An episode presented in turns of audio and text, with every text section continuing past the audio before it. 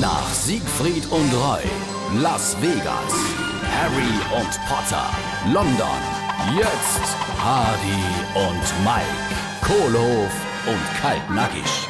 Hardy, gemorgen, Ja, ich grüße gemorgen. dich. Gemorgen, schön, dass du da bist. Ja, ähm, ist mir nichts anderes übrig geblieben. Du wolltest ja eigentlich gestern schon mit mir Bus fahren. ne? Du das- hast gesagt, hast meine exklusive Busfahrt Ja. Wiewelskei, Karl-Marx-Straße bis Neinkeie, Krebsberg-Gymnasium versprochen. Meine Ja. alte Schulzeit sollte aufgelebt. Aber nix, nix. Tut War ich nicht da, ich habe gewartet. Ja, ich hatte auch einen guten Grund Ja, gestern. bin ja echt stinkig. Nee, ich konnte gestern Mittag Wieso? nicht. Und ich habe, das wirst du dann verstehen, einen wirklich guten Grund gehabt. Ich war auf einer Beerdigung von meinem Zauberkameraden. Nee. Doch, Nee, natürlich. Wer ist denn gestorben? Der Hütches Karl ist Der gestorben. Hütches Karl. Ja, der Ah, Hütches das, war Karl. doch, ah, das war doch so ein. Oh, leck, das tut mir jetzt Ja, das war, war eine schöne große Beerdigung Das ist gewesen. ja Entschuldigung. Nee, war ein Äh, Zauberer da gewesen. Der Hütches Karl ist tot. Wer ist der mit den Hütcher da? Ja, Ja, ich weiß. Hat er wenigstens einen schönen Grabstein gekriegt? Enna, drei. Auf dem einen steht, hier ruht Hütches Karl. Oder hier oder hier.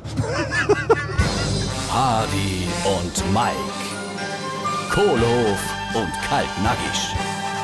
Gibt's auch als SR3 Podcast.